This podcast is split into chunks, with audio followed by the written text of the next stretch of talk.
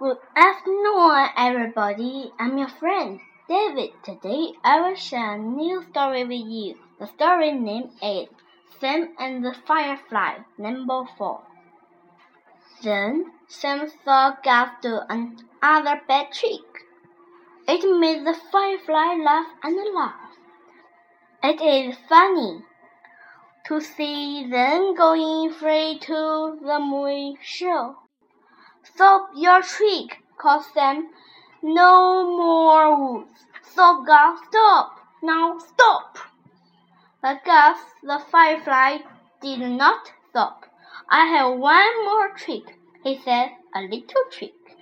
Look, Sam, look, one more trick. Then Gus did his little trick. He, he did a bad trick.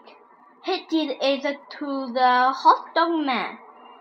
He made the wood cut near the top of the stand. The man looked up. They saw what Gus did. We want our hot dog.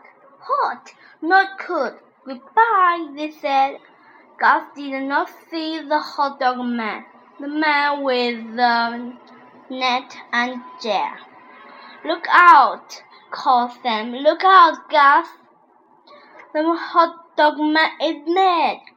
I will get that firefly, said hot dog man. I will take him away from here. He will not play other trick on me. Then something he gasped. He was in a net. Then The firefly was in a. Let me out. Gus hit at the wall of the jar. He hopped, hopped about. He jumped up and down, but it did not good. There was no way to get out.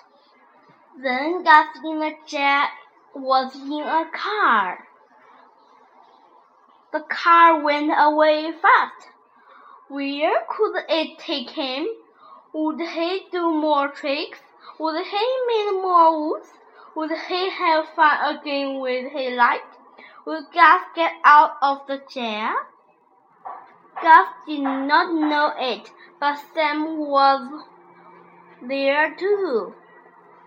He was nearby in back of the car. Oh, what can I do? said Sam. I have to get Gus out of the chair. But how, how, how can I get him out? Sam said. And Gus was sad too. I should have stopped up when Sam said no. I was bad. I just had to have fun, said Gus. I wish Sam were here to get me out. The car went on. Then it stopped with a bump. It stopped on some tr tracks. The car would not go. The hot dog man got out. Then he looked down at the track. What did he see? He saw, saw a train. Sam saw it too. What would he do? There was just one way to stop the train. Sam went to the car. He took the jar, the jar with Gus. Then they end. Do you want to know what happened next? Okay, next I will show it. Goodbye. Thank you for your listening. See you next time.